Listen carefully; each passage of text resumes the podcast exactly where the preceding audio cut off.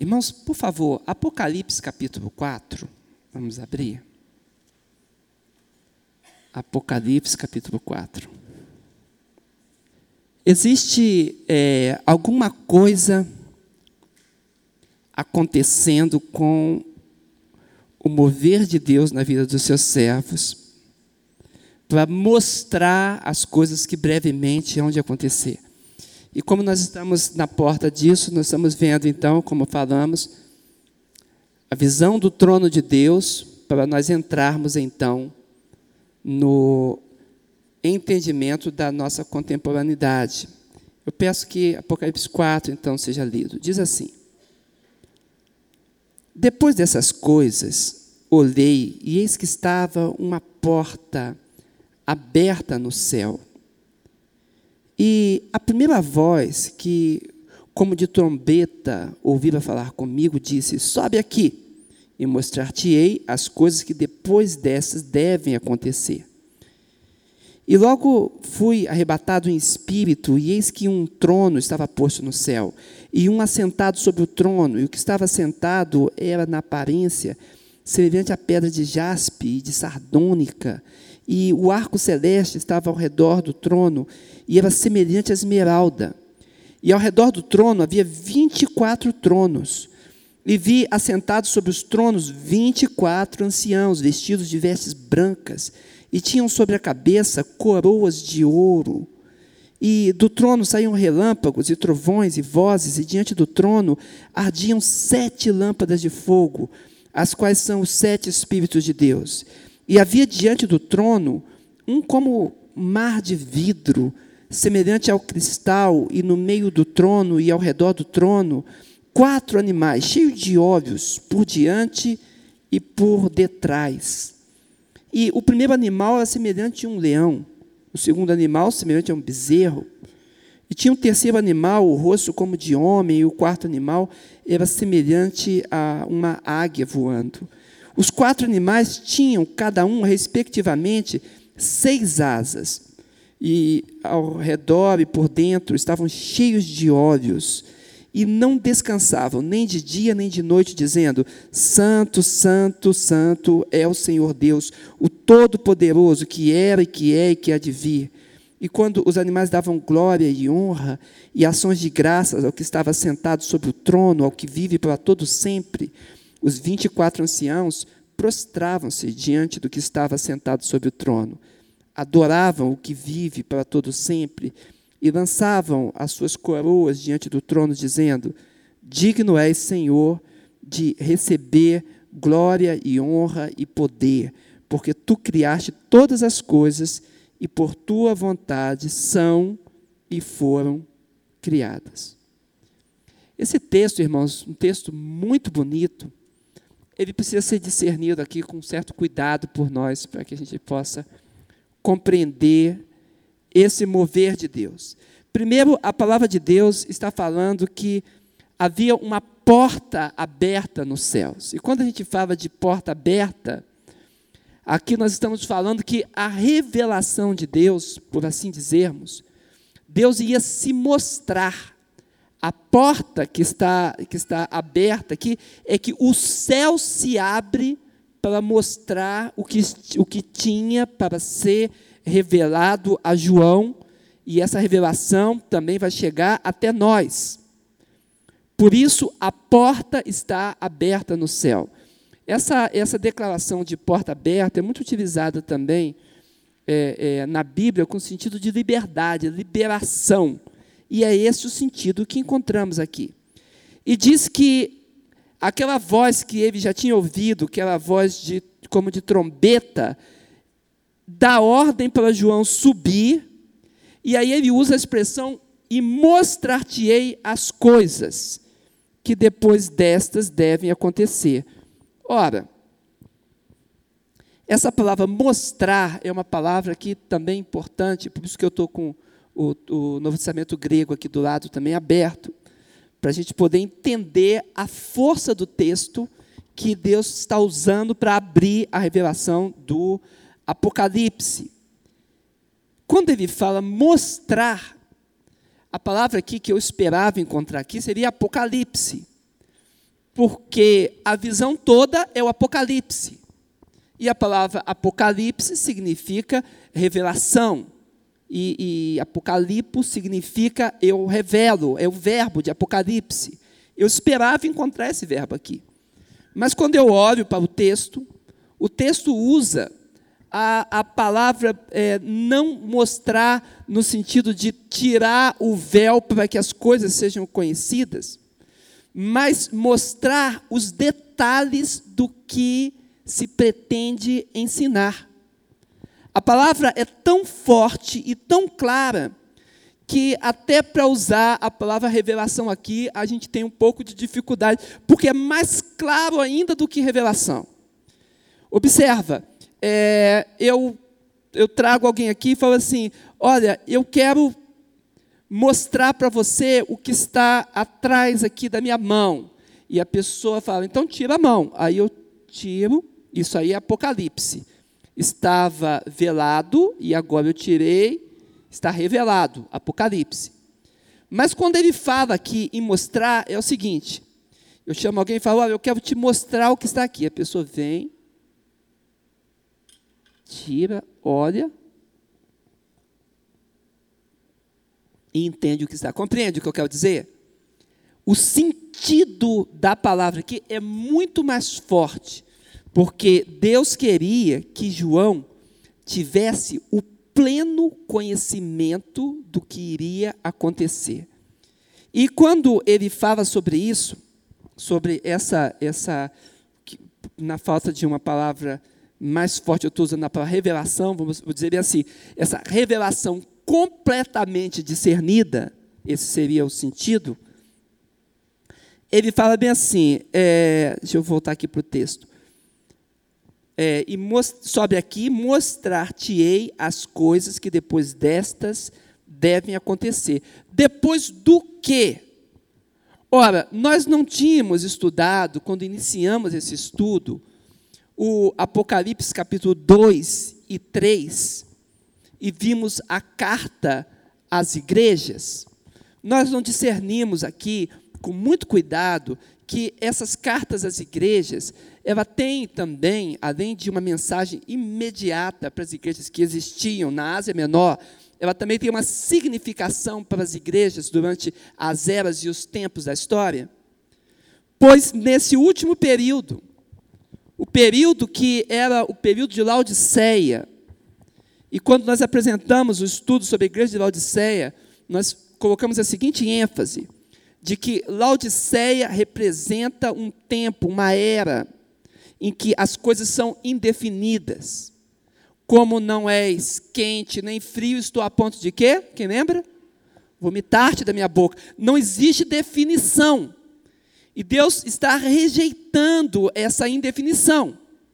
E quando demos o estudo, falávamos que isso, é, é, nesta época, é, já não existe mais definição do certo e do errado. Algumas pessoas confundem o que é certo com o que é errado.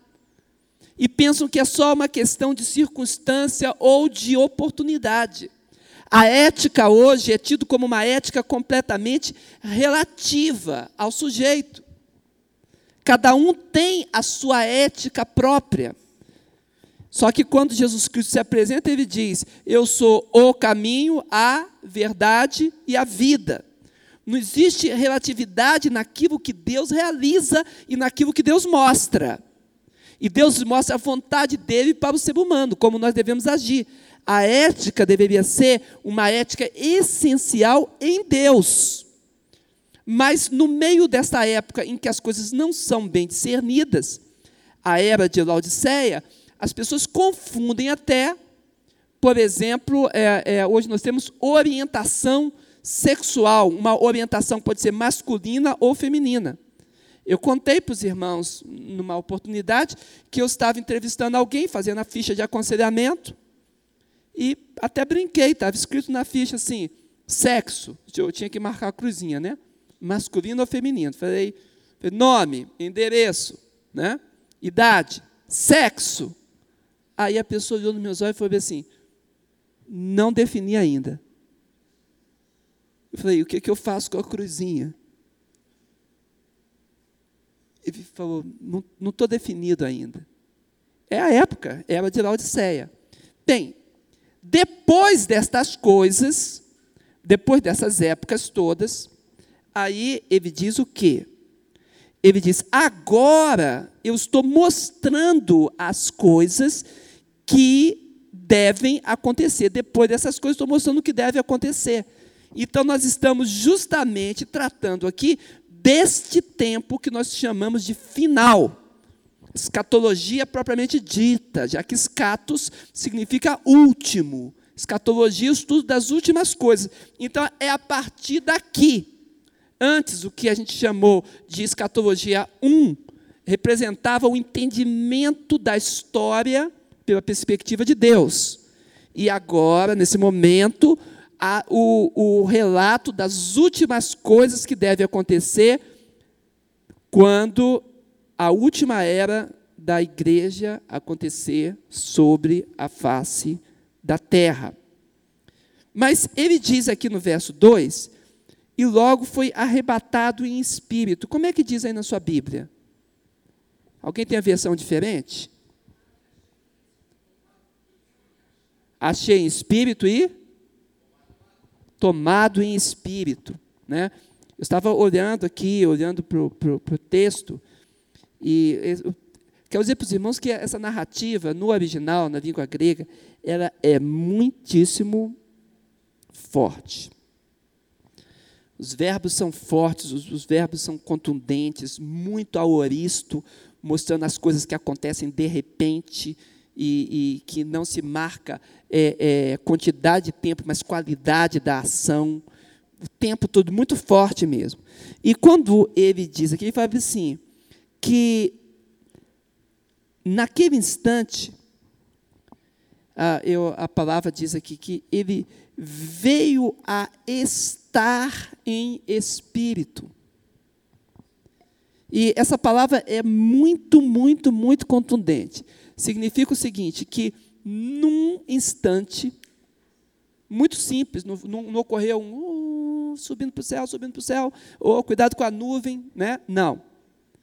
Naquele instante, de repente, ele se achou, ele foi mostrado em espírito.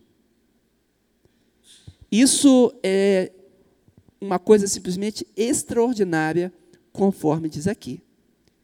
E esse estado de estar em espírito, por isso que eu estou indo com tanto cuidado aqui para discernir o texto, significa que a, a consciência dele estava toda voltada para o que estava acontecendo.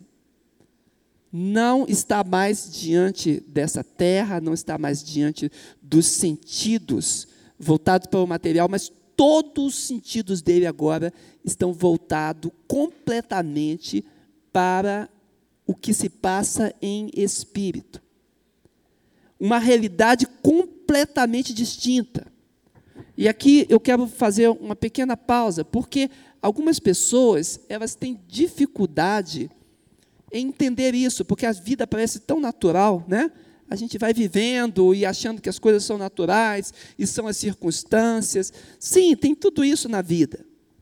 Mas, irmãos, existe uma realidade espiritual completamente objetiva.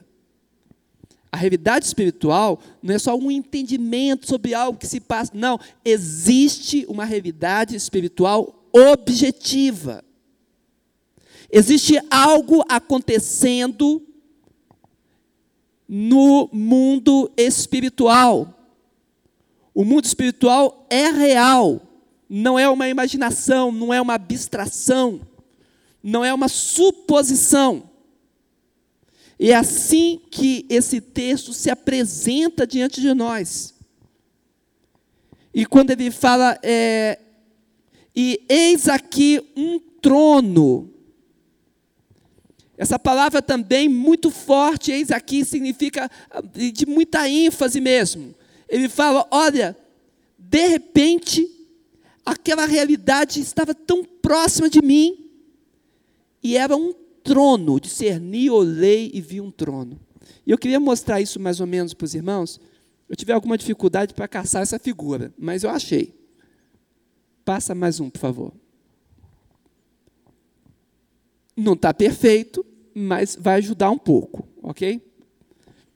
E ele diz: Eu já vou discernir o trono com vocês. E ele diz: Eis aqui um trono, no lugar onde ele está espiritual. Estava colocado no céu. Tudo isso é muito forte. Existe um trono no céu. E sobre o trono, um assentado.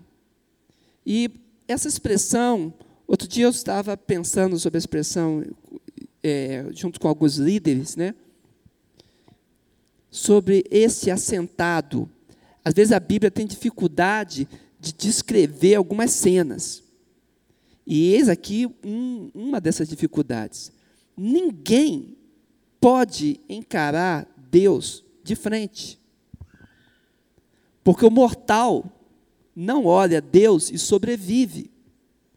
Por isso, quando Moisés pediu para ver ao Senhor, o que, que Deus disse para Moisés? Como é que é?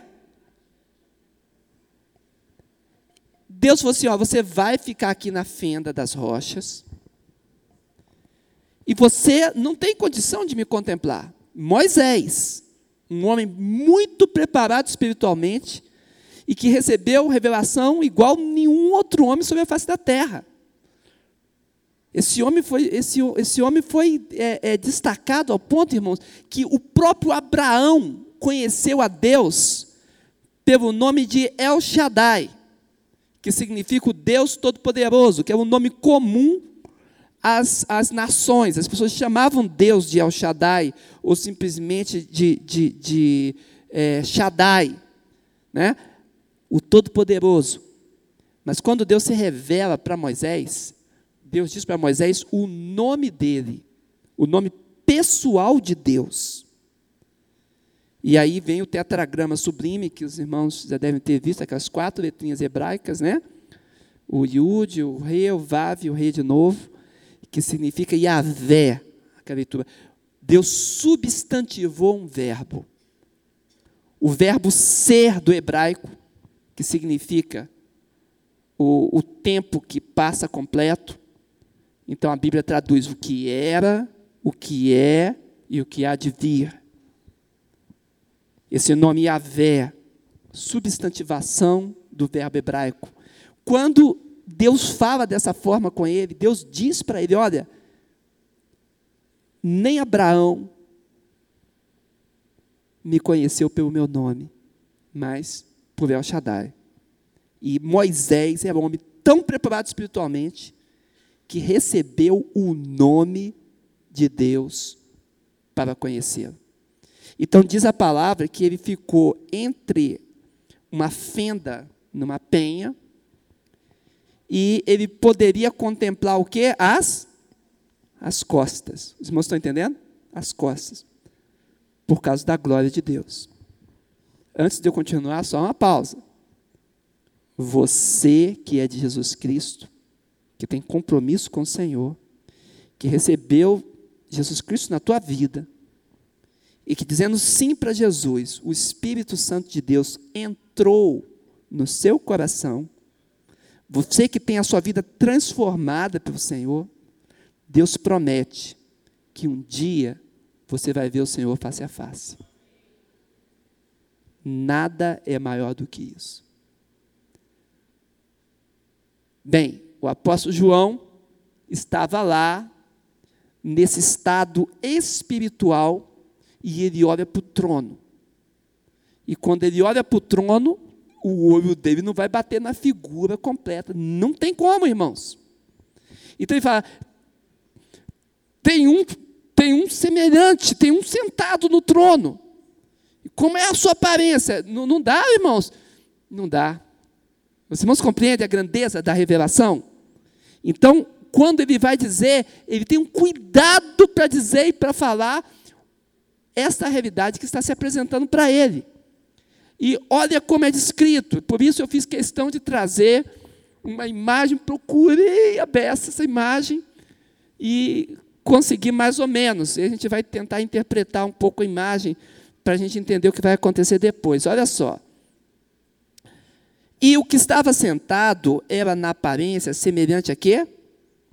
Pedra de jaspe e sardônica. Jaspe tem sido traduzido é, algumas vezes em outros idiomas como um, um tipo de diamante, porque é como cristal, é límpido, é uma pedra, ele diz lá no, no capítulo 8, preciosíssima, né? como, como, como pedra preciosíssima, esse é o sentido. Mas a cor é uma cor branca. Essa é a cor. E ele diz, como pedra de jaspe e sardônica. Sardônica é vermelha.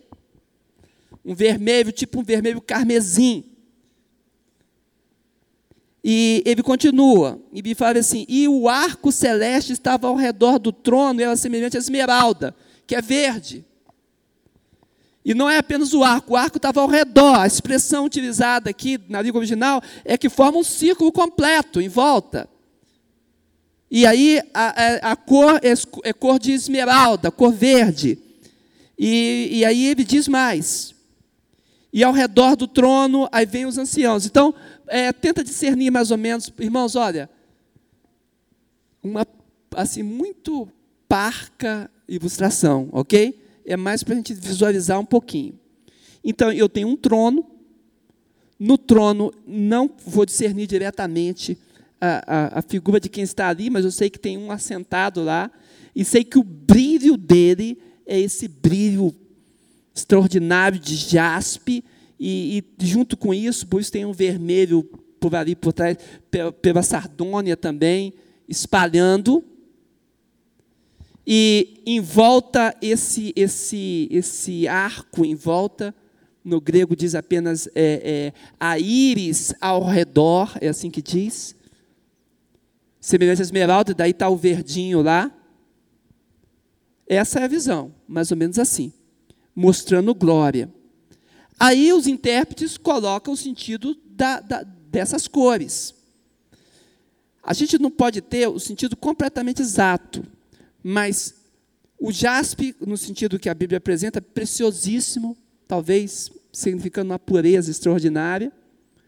E esse verde da esmeralda, em muitas eras, tem sido é, é, símbolo de, de, de esperança e, e coisas mais. E nós temos a majestade pelo carmesim. Né? Aliás, era a cor da majestade sempre nos, nos mantos, e nos tapetes e nos tronos, durante muitos, muitos períodos da história mesmo. E na época antiga também. Então, talvez uma demonstração de glória. Aí, deixa eu continuar, por favor. Ao redor do trono havia 24 tronos, e sobre os tronos 24 anciãos. Você não vai conseguir enxergar direito, mas tem uns tronozinhos ali, está vendo? Em volta? Ok? Com os 24 anciãos prostrados, né? É, esse, esse número 24 é um número que talvez a gente possa discernir um pouco.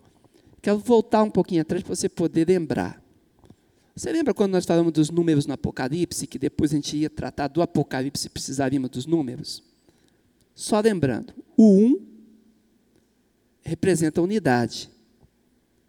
O 2, testemunho. Pelo testemunho de duas ou três pessoas, alguém em Israel poderia ser até condenado à morte de apedrejamento. Você vai encontrar Apocalipse depois as duas testemunhas. O dois está sempre ligado a testemunho. Quando Jesus mandou os seus discípulos, os 70, foi de quanto? De dois, não. Então, é, é, isso, os números não são mágicos, não, mas eles têm uma representação simbólica né, que, que ajuda no entendimento do texto. O 3, geralmente, ele indica as coisas do céu, por causa da trindade. Então está associado, muitas coisas no céu estão associadas ao número 3. Deus Pai, Deus Filho Deus Espírito Santo. Então tem muita coisa associada. O número 4, em toda a antiguidade, lembrava as coisas na terra, eventos na terra. Por causa das quatro direções, norte, sul, leste e oeste. Então o 4 é ligado muito a coisas da terra. Então você vai encontrar E tem os múltiplos também, os múltiplos de 10 que dá ênfase. 10, 100, mil, dão ênfase. Então, é, é, a provação de Jesus Cristo no deserto. Jesus Cristo vai jejuar. Quantos dias? 40 dias. O quarto ligado, provação dele na terra. Quanto, quanto tempo choveu durante a terra no dilúvio? Hã? 40 dias. Peregrinação do povo antes de entrar na terra prometida. 40 anos. Né? Época, tempo de, de, de, de Israel no Egito. 400 e poucos anos, né? 430 anos, mas o 400 seria o número, está sempre ligado. Eu, os irmãos estão entendendo? Esse é o sentido. 3 mais 4, coisas do céu, com coisas da terra. 3 mais 4 dá quanto? 7. Então, 7 é o número de coisas completas. É um sentido. Por isso, nós temos 70 anciãos, não temos? Escrevendo, temos o número 7 em diversas coisas. E agora observa: 3 vezes 4, 12. E aí vem um número ligado ao povo de Deus. Quantas tribos? Doze tribos. Quantos apóstolos? Doze apóstolos. Okay? Nós vamos ver depois. Quantos números dos assinalados de Israel no céu? Quem lembra? 144 mil. 144 é 12 vezes 12. Então, isso quer dizer que são 144 mil pessoas só? Não, quer dizer que existe o povo de Deus representado lá naquele instante. Esse é o sentido. Agora, os 24 anciãos. Eu tenho então aqui o número 12, que é o número do povo de Deus, e temos dois de testemunha. 2 vezes o 12 vai dar 24. E é por isso que nós encontramos na história de Israel também várias vezes esse número associado. Agora, observa os irmãos.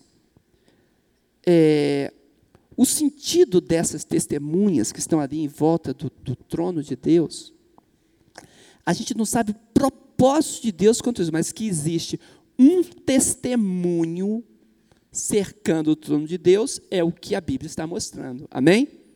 Esse é o sentido. Agora, observa mais. É, esses estão vestidos de vestes brancas. O, a veste branca está na Bíblia inteira como, como símbolo de santidade, pureza. Você lembra que uma pessoa no jantar que Jesus Cristo apresentou, uma pessoa não estava com veste festival, a veste de casamento, que também era branca. O que aconteceu com ele? Quem lembra? Expulso. Né? A santidade está ligada a isso. E do trono saíam relâmpagos, tronos e vozes. E diante do trono ardiam sete lâmpadas de fogo, as quais são os sete Espíritos de Deus. É, quando os dez mandamentos chegaram ao povo de Deus, e o povo fez pacto com Deus, lá no livro de Êxodo, as mesmas vozes e trovões se ouviram. Novamente, manifestação da presença do Senhor. E no final, um mar de vidro. Estou passando um pouco mais rápido aqui, que eu olhei para o relógio e não tinha olhado antes, agora eu olhei. E o mar de vidro, semelhante ao cristal, e no meio do trono e ao redor do trono, os quatro animais cheios de olhos. Eu vou terminar aqui, mas presta atenção. É, esses animais, representação é um leão, um bezerro, uma águia e, e uma semelhança de homem. Está um, difícil de distinguir aí. Né? Ali não é uma onça, não, é um leão, tá? O que está nele é o quê?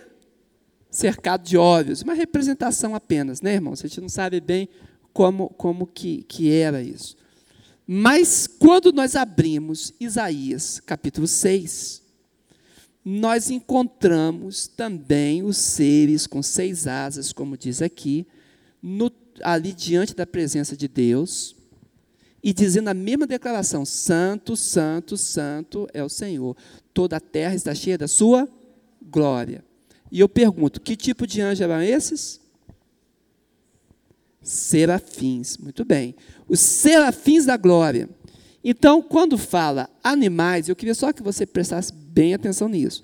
Não é que tem um zoológico lá no céu, não. Essa palavra para animais quer dizer seres, criaturas.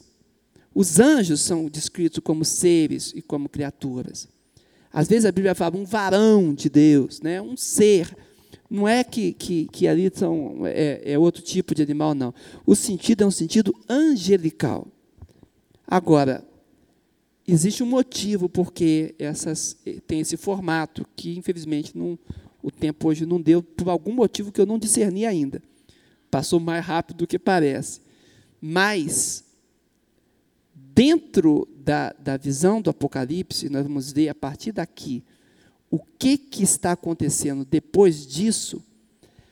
Após a visão da glória de Deus, se entende os mistérios de Deus. Ninguém entende mistério de Deus antes de se encontrar com a visão da glória de Deus. É por isso que em todo chamado todo chamado, primeiro o encontro com Deus, depois a revelação do que Deus tem a dizer. Amém, irmãos? E esse é o sentido. Amém? Eu não sei, passou rápido ou eu fui lento?